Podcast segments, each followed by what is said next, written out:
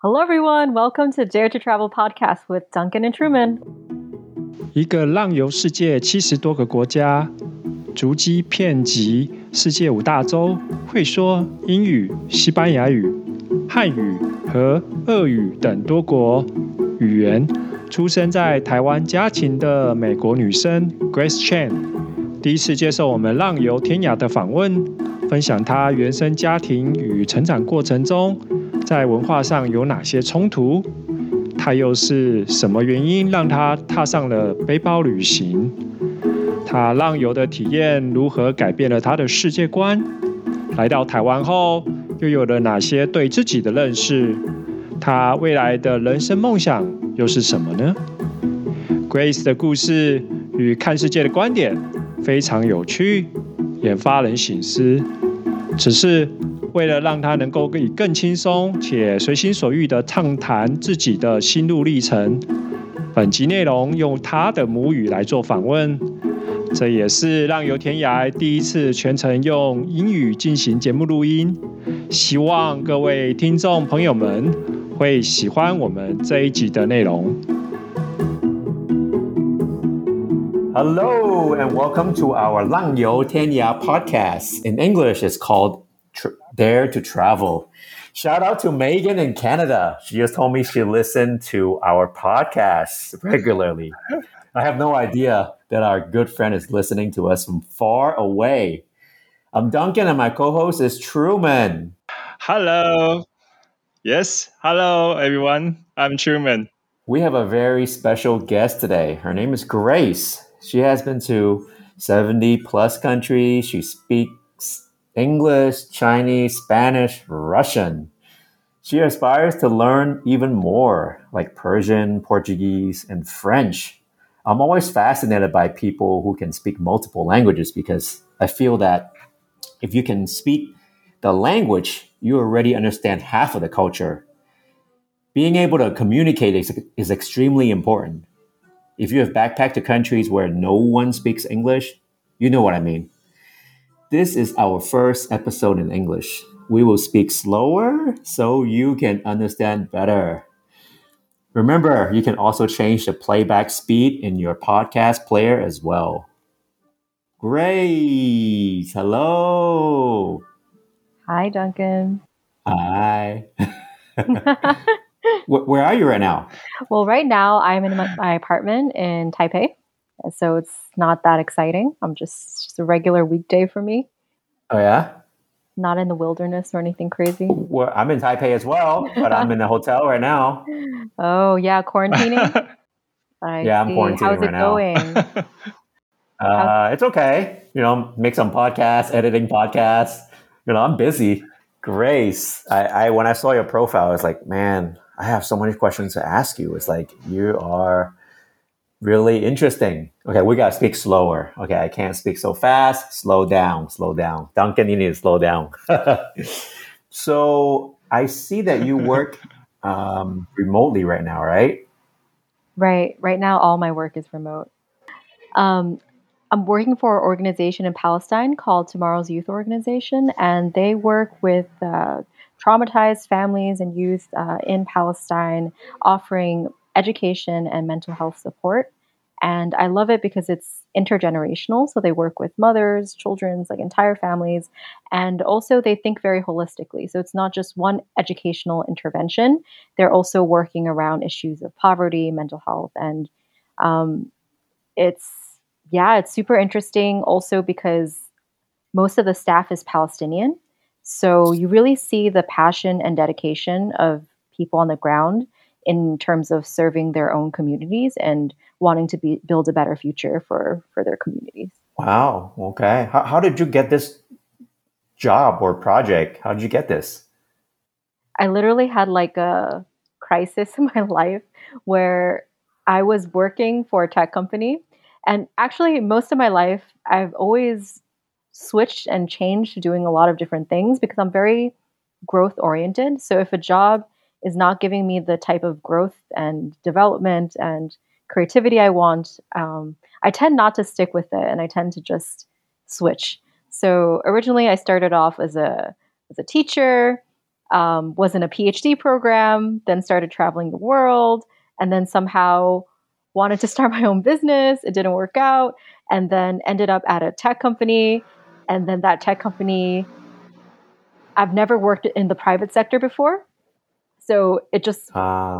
it was just like a huge void of like personal meaning. So then I left that and uh, started doing humanitarian work as a volunteer in Uganda. And then from there, I needed to apply for a job. So that's how I found this Palestinian. So, so this job. is this is I just searched. All, this is all in Taiwan. When you were saying that you found you work for a tech company. No, that was in New York. Oh, okay, okay. As I as you told me last night, you were born in Taiwanese family and grow up in American society. Do you have any cultural adapting uh, difficulty? And uh, how do you reconcile the culture different differently if you have? Yeah. Truman's English is good. It's excellent. Yeah, that's really excellent. I'm sweating. It's good. It's good. I see my sweating. Yeah, that's a really great question. I feel like when you're born into an environment as a child, you really don't know what to expect. You're just kind of thrown in there and you adapt based on your natural inclinations. And it's mm-hmm. only much later in life that you realize, like, oh, maybe the ways I adapted weren't so healthy. Or maybe there's this part of culture, my culture that I don't like, and I, I wanna I wanna be a little bit different. So I feel like I was just thrown into an environment. I was a very sensitive kid and like my parents really didn't guide me along their way because they were always working I think in the US, the difference was as a as an Asian child going to like a multicultural school, all the students are having different experiences. So if your parents are saying things to you at home, beating you, or having high expectations, or like there are these cultural differences, there's no one you can mm. talk to about it. There's not really many people, depending on your environment, who are going to have the exact same experience as you. Versus in Taiwan, like, if someone happens to you, if you get in a fight with your parents, at least you can talk to your relatives about it, or at least a lot of your classmates are having similar experiences. So it was really difficult. I think, in addition, you had a very long question, so there were there were multiple parts. Um, I know, and I, I also there there are also a lot of elements of American culture that I I don't like that I was just kind of thrown into. Like a lot of the pop culture I was exposed to was mm-hmm. probably pretty toxic for a kid. Um, not seeing on TV, you know, people who look Backstreet Boys, good times, right? Um, you know, not seeing people who look like me on TV, having sort of this Americanized ideal of what beauty and success is. So I think traveling has really put me into a lot of different cultures, and I've been able to see really lovely things in other cultures that I wanted to adopt for myself. And I've uh, became a lot more flexible in terms of what I value, and it just gave me perspective. So, for example, one of the the first country I traveled to alone was Brazil, and I came there, went to Rio de Janeiro from New York City, and the value system of most of the people in Rio was like totally different from people in New York. So in New York, we're very much like workaholics. We're always bragging about our jobs. We're bragging, oh, today, oh my gosh, I worked like 14 hours today. Like, why would you brag about that? But I feel like, um, yeah, in New York, that's that's a thing. And you know, you have one hour tops coffee dates with your friends sometimes every few months because you're just too too busy right so in Rio, like the pace was so much slower. People, uh, the people I met, I don't like to generalize also about cultures, but like in general, uh, people seemed a lot more relaxed. Like work didn't seem to be the highest, highest party thing. Uh, people enjoyed their time just hanging out outside of bars, gathering with friends, having parties. Um, that that is a stereotype about Rio. Like a lot of people in Brazil say that you know people in Rio have such a bad work ethic. So I don't want to stereotype, but just just talking to other people with different value systems was just mm-hmm. very refreshing. Yeah. So or going to other countries where hospitality was of course as a guest as a traveler that's always very nice where when you're in a country where hospitality is highly valued um, so being in all of these places made me realize that i can i can adopt some of these mm-hmm. values for myself and be be culturally flexible and just because i'm in new york or taiwan i don't have to conform to other people's expectations and it gave me the awareness that there are other value systems out mm-hmm. there not just the American or the Taiwanese yeah. way. And also, actually, coming back to Taiwan, I noticed a lot of values that maybe my parents had that I blamed my parents for oh. because I thought it was an individual experience, but actually, like, it's pretty Taiwanese. like what? So, so for example, I don't, again, I don't want to yeah. generalize, but from my experience, just passive aggression and not communicating directly is a bigger thing in Taiwan, I feel. so if you have a problem, you might like keep it inside of your heart. You're not telling people directly because, you know, you don't want to hurt their feelings. But then you actually like don't treat them very well. Um, I don't know. There's a lot of fake niceness. I mean, there's a lot of fake niceness. there's a lot of fake niceness in the U.S. as well but you know you're talking about behind people's backs a lot. That is so, true. That is so, so true. that's an example. uh, Duncan was a knock into the head. Like yeah yeah yeah yeah. It, it's interesting to hear like I, I don't know if i've actually actually talked about this with other people you know my experience yes probably but i just never heard some an asian american said said, said it to me. You know, I totally agree. Like I went through the same thing. You know, but wait, were you were born in the U.S. right? You were born in the yes, U.S. I was born in the U.S. Like, and you grew up in New York yeah, City, yeah, or New York State. Yes, so I grew up in Queens. So Queens is like when people imagine oh, Broadway and 30th, baby. That's very wait. So tell me about you, Duncan. Broadway and 30th. Broadway and 30th? Astoria. Astoria? I used to live there. You lived in Astoria. Astoria is a really nice neighborhood. But Duncan often tell me is as uh, he was told like as a American is the greatest country in the world in this when when he was in the states often very often and then when you uh, experience the same when you in states so i think it's it's missing a word america is the greatest marketing greatest country in the world do you understand? Like America's really uh-huh. great at marketing itself. So even its people and people outside think that it's the greatest country in the world. But once you start traveling and seeing more of the world, you see how much America is lacking. Yeah. So greatest, it depends on how you're defining greatest, right? It's a great country for I mean, for career, for earning, for entrepreneurship, like it's very good for those things. But in terms of depending on where you live, like quality of life might not be so great. Um, so in New York, you pay a lot, but I feel like the quality of life you get is is not that great. Also, there's so much inequality.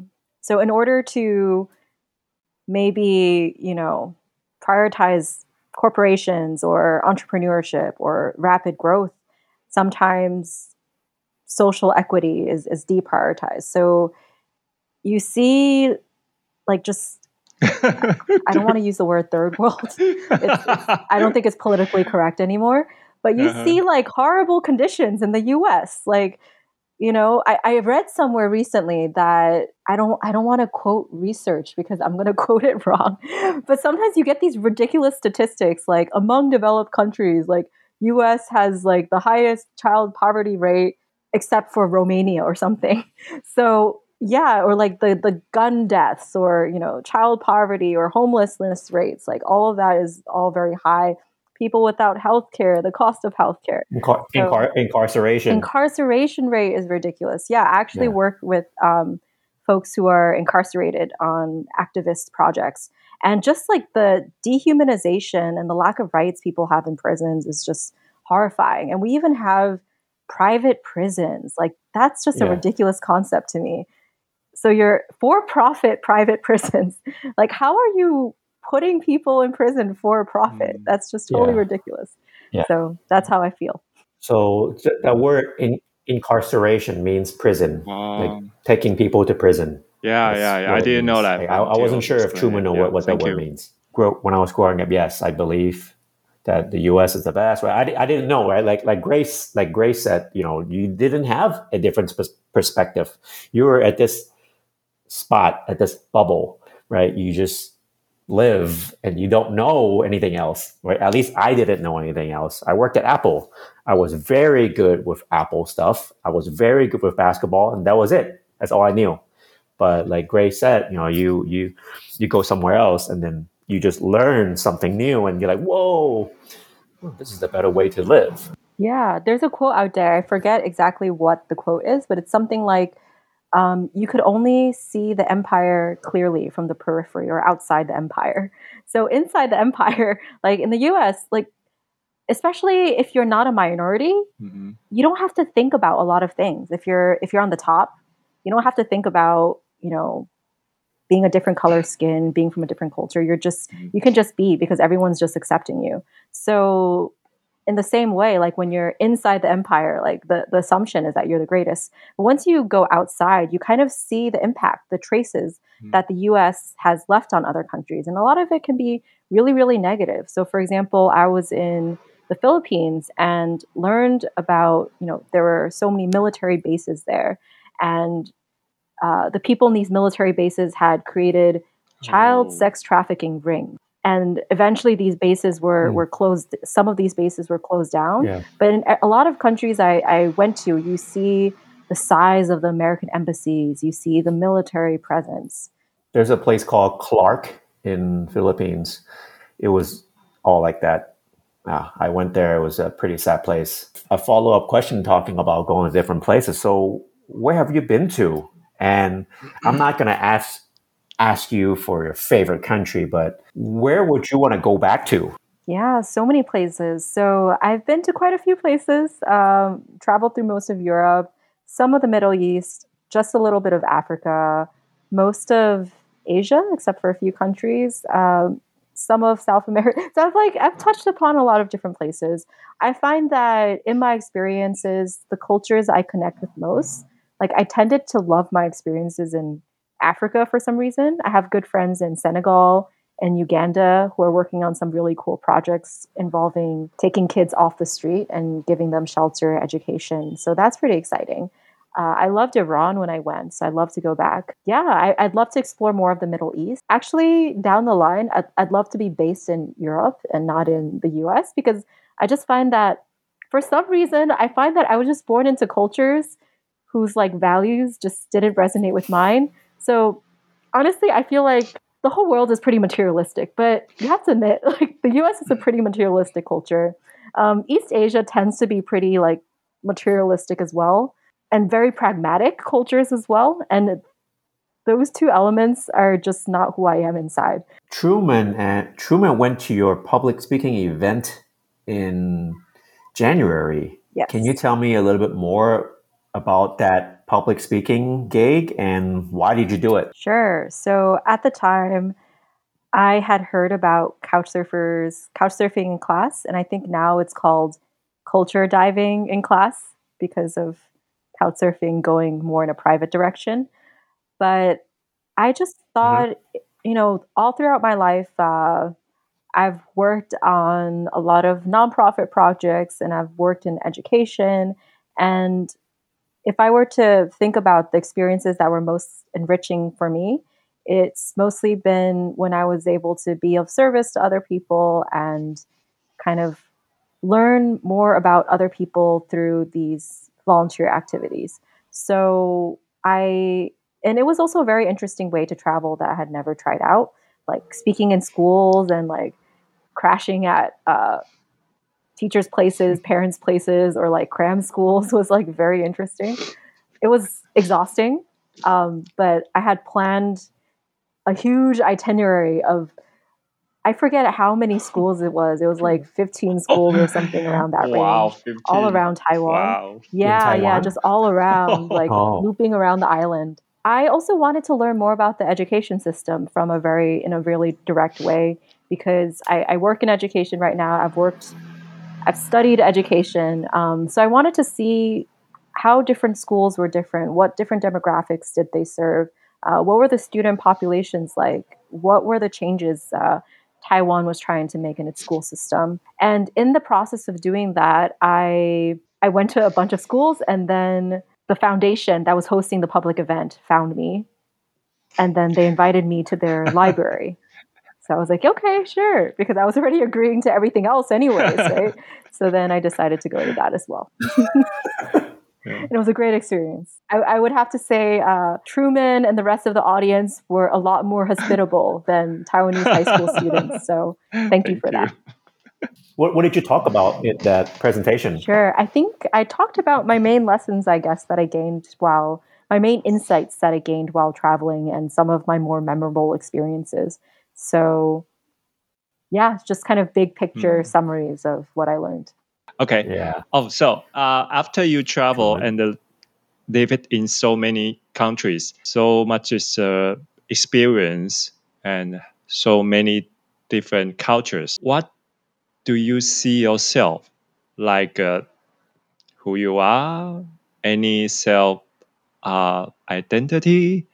Uh, what culture or value do you resonate more with than the others? Yeah, definitely. I think we touched upon some of these ideas uh, in my previous responses, but like I said, I I learned pieces of American culture and value systems that I didn't like for myself.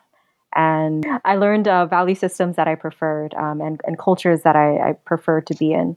I also, I guess, while traveling, you know, I think I think when I was in the states, I was just having a pretty routine sort of life and hanging around with the same social social circle. But as I was traveling, I started meeting people from diverse walks of life and uh, who had totally different lifestyles from my own.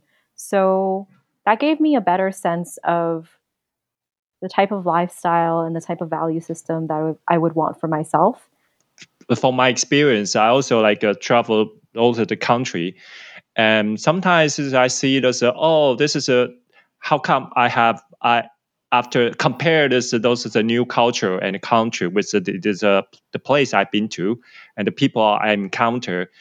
Also, I guess some kind of a part of in me a change inside. I cannot tell. I just like a, and uh, also I after I travel back to Taiwan, occasionally I feel a little bit like an outsider. It doesn't it doesn't mm. fit into like a mainstream society. and so yeah, so uh, I would just like ask you, do you have a similar experience, and uh, how do you see yourself? Yeah, like yeah, I can totally relate. I feel that being born in the U.S. as a you know as a Taiwanese American person and not really fitting in with my family and not really fitting into my culture, I always had a sense of rootlessness. And I connected most when I was reading literature from other countries or watching movies from other mm-hmm. countries and exploring the world in that way. So I had always felt like an outsider and quite lonely uh, while I was in New York. And as I traveled, I found that I could feel deeply connected oh. with people outside of my culture and that I feel like I've never ever felt very attached to my mm-hmm, mm-hmm. national or cultural identity. Like it doesn't it's not it's, it's pretty cool that I'm Taiwanese and it's I get a lot of benefits for being an American, but that's uh-huh. not the most important part of myself, right? Uh, I, I find that mm-hmm. my my value systems, my interests, um, the way I interact with people, uh, the energy I project out in the world is a lot more important mm-hmm. than these these definitions. So as I've traveled, I've become more fluid in terms of how I see nation states, how I define people, how I define cultures, because you just see that, of course, every individual is so different. Um, every within every culture, there are so yeah. many different subcultures, and there's so much diversity. So yeah, I think I've just developed a much more fluid perspective on the world and therefore a more fluid perspective of, wow. of who I wow. am. Thank you. I think we I think we all feel like a little bit of outsider. Yay. Uh, in a way, after you go out there, after you go out and see the world, after you experience a different kind of life, when you come back home, you would feel like you mm-hmm. don't really belong here sometimes. At least I did you know, people will, will, will ask me, "Oh, why did you? How did you do that? How, how? What about money? Why don't you want to come move back to the U.S.? Why don't you want to live in Macau?" Like people just ask me all kinds of questions, Yeah. People still ask me a bunch of questions like that. Do you? I still get that all the time. Yeah. So I totally understand where you guys are coming from. I was just gonna say we should make our own country of all the outsiders from all the countries. Outsider. Find an island. It's just called. you Find a just call- small island and Just find call Outsider Island. Yeah, outsider island. Yeah. Exactly. Bermuda Triangle. to go into different places. How how did you how did you learn Spanish and how did you learn Russian? Oh, it's very basic. So Spanish I learned in high school and I I think I studied it middle school and high school. I studied it for 6 years. And at the Oh. time I hated it. I I hated learning the grammar wow. rules. I found it so boring. And then it became Yeah. so useful, Yeah. right? Once I was once I started Uh-huh. traveling in Latin America, I was helping other people, other Americans translate, and I felt so proud. um, so my Spanish is definitely not top notch. I can have decent conversations with people, but still not to the level where I could use it like fully professionally. Um, but I think you know, language is one of those things. Like, I think when you're put into a context and you're motivated to really learn and put yourself, you're you're going to learn. There's actually a technique called the parachute method that the U.S. Army was was uh, describing when it was uh, talking about language learning. You parachute someone Oh, into the environment, and then they learn. So that's the parachute method. Mm. Um, and in terms of Russian, I studied it for a little bit in univers- in u- university, and it was one of the same a similar thing where I found it to be too academic. We were I loved Russian culture, I loved Russian language, but at the same time, we were translating classical texts like like Pushkin, um, Bulgakov, uh, translating Russian novels, Russian poetry, and that's just not really that relevant to you using it in real life. So if I was thrown into Russia, I think that I would start really feeling more motivated if I were to take classes. I, I think I would take extra classes, and then I would also make some friends and actively use it. So, so yeah, that's that's how I feel about language learning. I heard Russian is hard. All I ah. know is da, which is yes, and nie, which is no.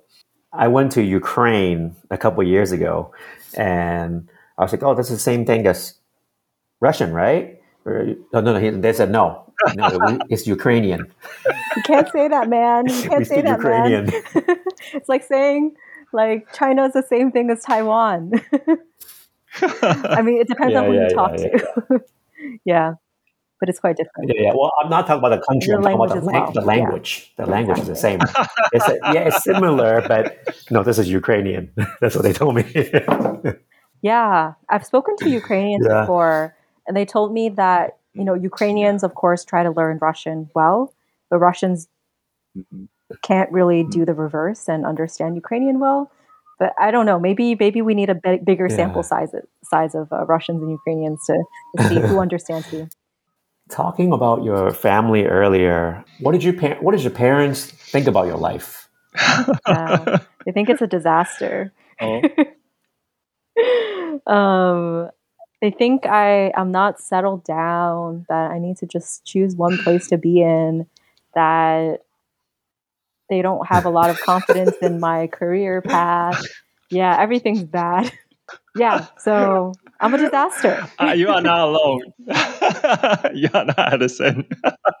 Which university did you go to? What- Did you have, your parents have high expectation of you? Yeah, I think, you know, I got a lot of privileges growing up in terms of like my parents investing in my education. So I went to uh, private middle school and high school. Uh, and then after that, I went to the University of Chicago, transferred to NYU, and then I went to Harvard for graduate school. And then now I'm, oh gosh, I, I, I don't like talking about my education because it, it just feels like I, I went to so many different institutions. And, um, and then after Harvard, I did part of a PhD program at Fordham and then part of another master's degree at, at Hunter because I wanted to teach in a public school specifically. And then I dropped everything and started traveling. And then now I'm back in school at NYU uh, studying social work because I want to become a freelance therapist and continue doing my nonprofit work. So, very long, frustrating educational journey.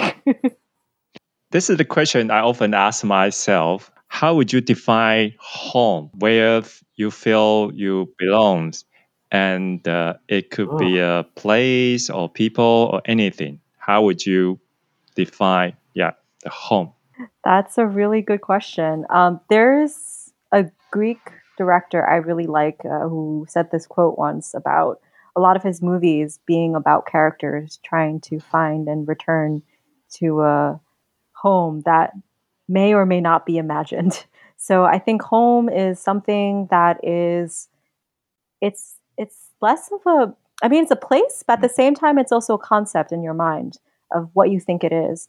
And also maybe it's also a journey of finding it. And maybe some people aren't born into it right? Maybe some people are born into a place they find mm-hmm. terribly uncomfortable and they don't fit in at all. I find that i've always been searching for home throughout my life um, and have and i'm continuing to search for home honestly. I don't know if i've found it um, but definitely i don't think it's in new york. Um, i don't think it's in taiwan either. I don't uh, even though and i also think that growing up uh, in you know coming from Taiwanese culture and also growing up in American culture, there's just a lot of discomfort there, and there's also a lot of isolation, and it's hard to feel at home with that level of isolation. I feel like if I was just born in Taiwan and you know i had my little routine i had people i was seeing all the time i was always interacting with my family there there would be less things i would have to worry and think about. And once I left, maybe I would start feeling hmm. homesick mm. because there's that comfort there. But I've never felt comfortable in my whole entire life. So in my in my life, I've always interacted more or resonated more with people who are on the fringes, whether it was um, I was volunteering and teaching in prisons. I was working with refugees. I was working or volunteering at a center for people with mental health issues with them, I, I felt more at home than, or with people who are very different from me, I felt more at home than with my supposedly own people. Mm. Um, so yeah, I think I think eventually I would love to create a home for myself. I would love to to mm. find it. Um, I love the organization I'm working for right now. I've never been there in person, but I love people's energy. I love people's dedication to the work. So I think I've found a little bit of a work work home there. Mm-hmm. Yeah. Um, but in terms of yeah so i'm, I'm still looking. Yeah. So uh, may i say like uh, some kind of uh, you if the home right now to you is like uh, the place you feel you are needed. Yeah i don't want to get into i try not to have a savior complex. Mm. i don't think i'm needed per se. Um, i don't think i'm saving people. Um, but I find that in different groups and different interactions, there are different levels Resonant. of, I like to use the word resonance. Yeah. Like yeah. when two sounds come together, right? Are yeah. they coming together to create a bigger sound, um, a bigger sound wave? So I like to find places mm-hmm. and groups where I can create resonance, whether it's through work, it's through art, it's mm-hmm. through conversation. And uh, have you found any like a, yeah. any group of people wow. you are resonant with?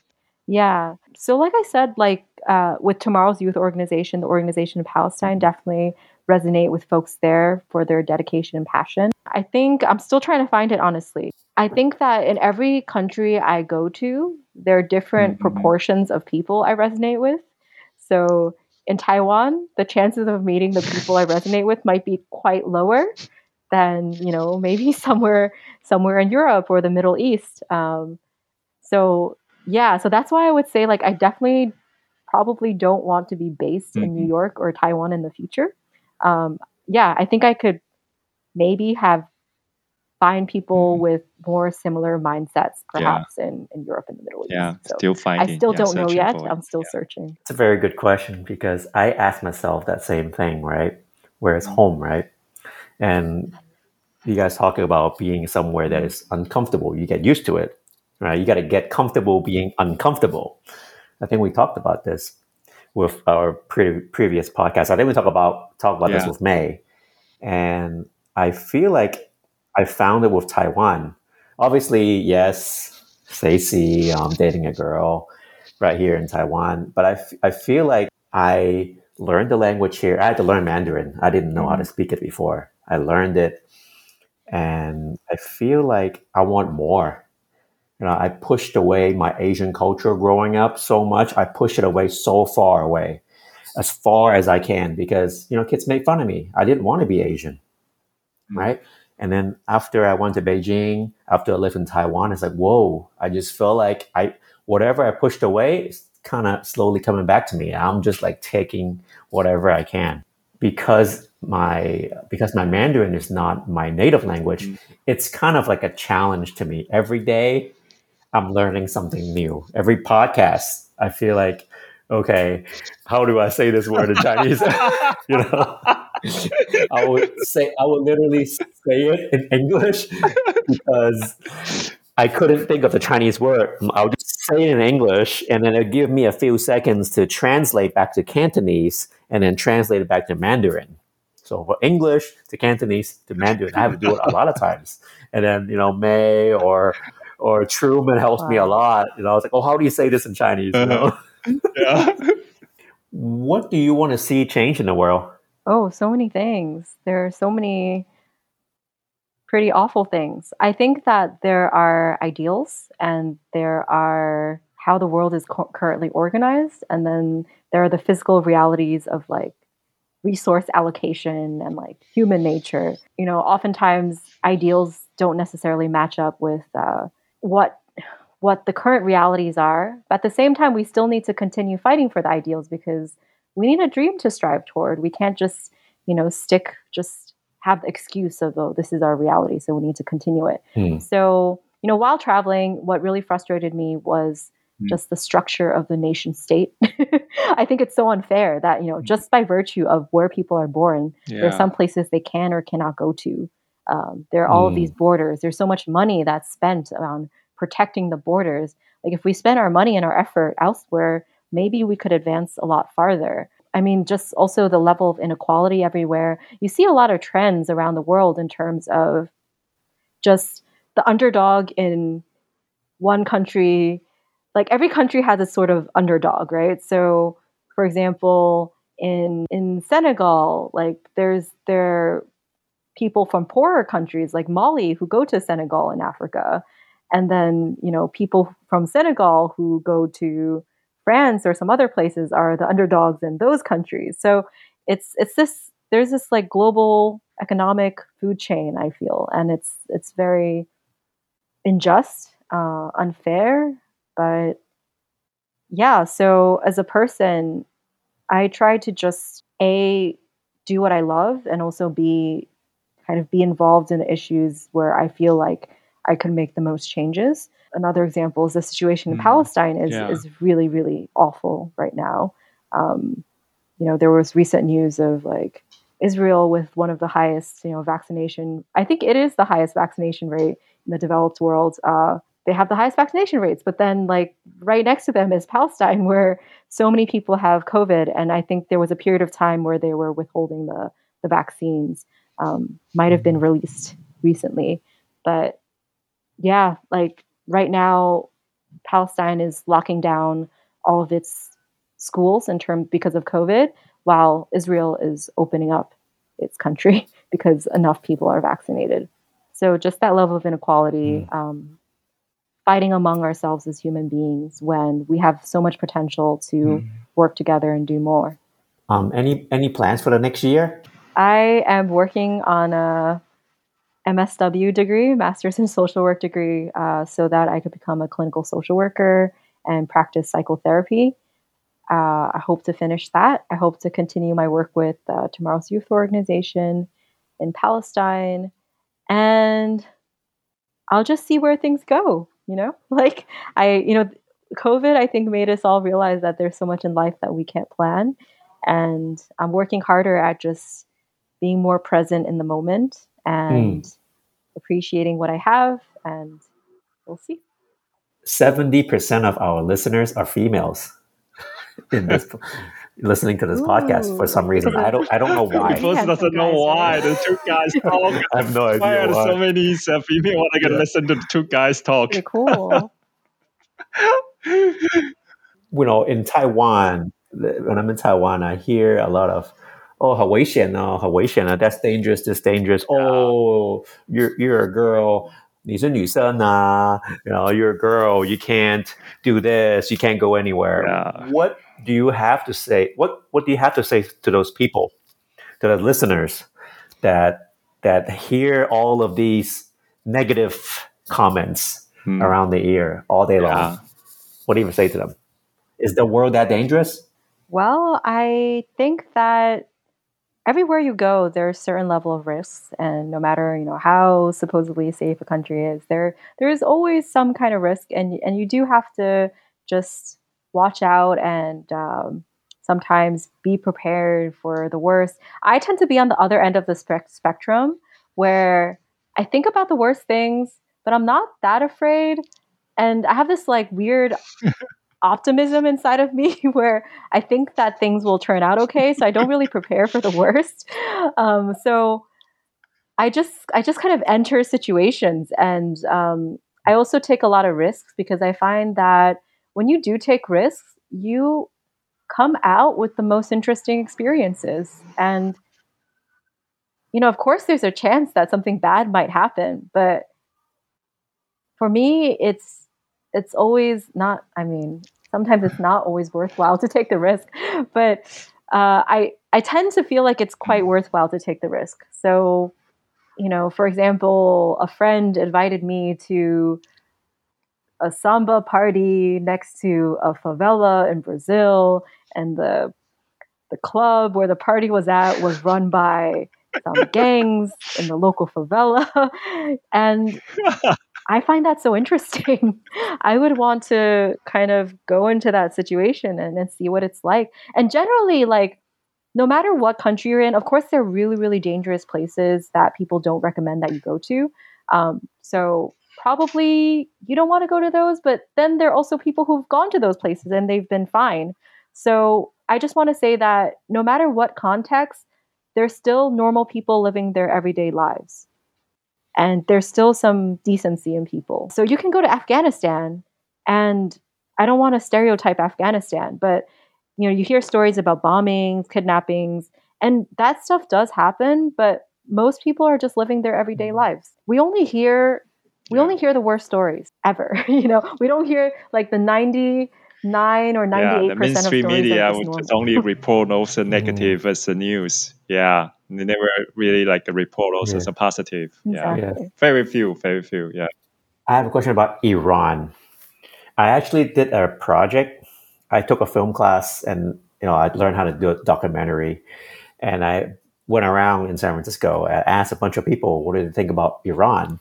You know, I have some really good answers and really crazy answers. First of all, how how did you get into Iran in the first place? And then the second part of the question is, I only heard good things about Iran.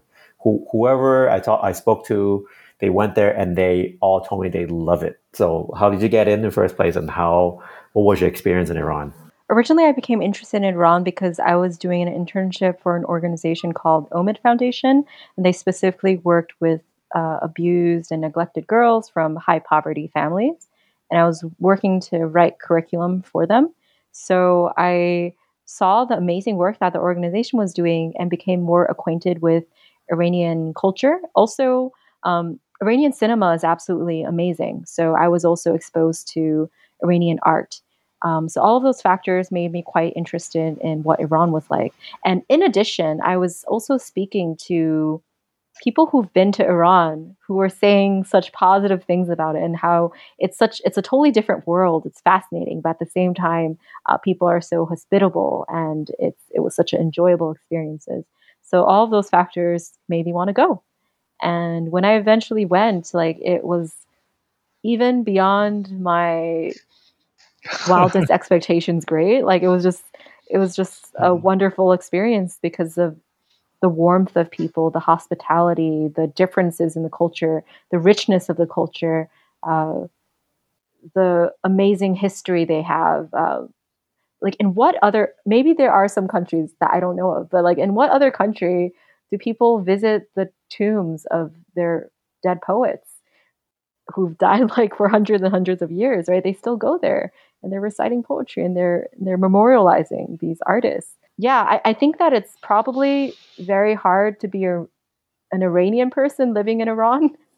very, very hard life uh, in a lot of different ways. But for a visitor, it's it's so enjoyable because um, people love introducing their cultures, their foods, and oftentimes as outsiders we're just less familiar with uh, a lot of different things in their culture because in america all you hear in the news is, is a oh. dangerous oh. place they have nuclear weapons yeah yeah really in the american news is oh. that's all they talk about you know, but in reality i talk to every single person who has went there and they all say oh. positive things about iran that's i see because in americans uh, yeah. uh, in, yeah impressed about Iran is like as a tourist country, right? Terrorist country, and so but there's so contradicts from the people who travel back from there and always tell this good story and this uh, so it's like a make you like a, wow how come like it's a that the main, mainstream news tell the Iran so differently than this uh, a story heard from the friends. Oh yeah, I guess another thing traveling made me realize was just like there's so many different stories. Don't trust the media. Um, yeah, there's always this narrative. I mean, it's like it's it's it's a form of soft power, right? To mm-hmm. frame another country in a negative way so that other people are yeah. afraid of it, so that you isolate it. Um, it's a form of soft power to spread your culture. Like American films, music, like that's all a form of soft power, mm-hmm. cultural influence. So a lot of people know of yeah. America, they have a positive impression because they're exposed to this stuff. So maybe if more of the mm. world was exposed to Iranian music, movies, you know, language, culture, like they would also come to embrace it as well. All right. Uh, now let's come down to uh, our last question. What does travel mean to you? Travel, in part, in my in my mind, is a is a mindset like and oftentimes it's it can be hard to turn on this mindset when we're going about mm. our daily lives mm. so it's the mindset of being very observant looking at things from a bit of an outsider's point of view and not taking people's actions and behaviors for granted it's the mindset of trying something new of being a little bit adventurous of yeah of, of being open to uh, new experiences new foods new people um, of of creating memories, of creating new adventures. So I do think that one can have the mindset of a traveler within one's own city or one's own, you know, place. But that can be a little bit hard because, you know, we're we're so conditioned by our environment. We've gotten used yeah. to everything. But if you look yeah. at everything with eyes that are a little bit fresher, you can start appreciating it more. Maybe you start noticing some things you you never you never saw before. Yeah. Wow, great answer. Yeah. Well, thank you so much, you. Grace. We really had a good thank time. Thank you, thank you very yeah. much. Yeah, Grace. thank you both so much. I, I enjoyed talking to both of you so much, and thank you so much for your your very meaningful questions. Yeah, thank you, no thank you everyone for listening. And uh, if mm-hmm. our if our audience wants to you know ask you some questions, how would they contact you? Okay, well, my email who yeah who uses email yeah, am I, I, use, I use email. just like thinking, I'm just thinking about this. Right. I still um, use email too. Yeah, you can you can feel free to. Oh, or my my Instagram is actually like super low profile. It literally has like one mysterious video. So my Instagram is uh, the pluri- pluriverse. Yeah, the pluriverse. P L U R I V E R S E at oh well it's just the pluriverse and you can find me on instagram. Okay. Yeah, i'll put we'll put that in the show notes yeah. for our listeners. Cool. yeah thank you so much for your time grace and truman. Thank you. Thank yeah, you grace thank you and duncan. so thank you for listening to our first english version of the podcast.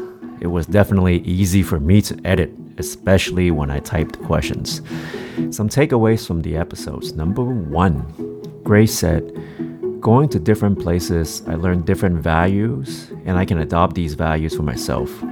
Traveling let me realize that there are other systems out there, not just the American way or Taiwanese way. I really like this quote from her. We can't learn from just school or books. Part of I strive for every day is to become a better person. Why not learn values from other people different from us and implement the positive values into our lives? Number two, Grace also said, we seem to have an impression of American culture through film and music. There's a Chinese saying, it's better to walk 10,000 miles or kilometers rather than reading 10,000 books. I totally agree. The best way to learn is through our own experiences, not only reading books and watch movies. Thank you for listening to our show. That's it for today, and we'll catch you with our next episode. 谢谢你收听我们的节目。如果你喜欢我们的 Podcast，请订阅我们的节目，并在 Apple Podcast 或 Firstory 上给我们五颗星的评价。也记得分享给你们的朋友们，一起帮助我们，让更多人实现他们浪游天涯的梦想。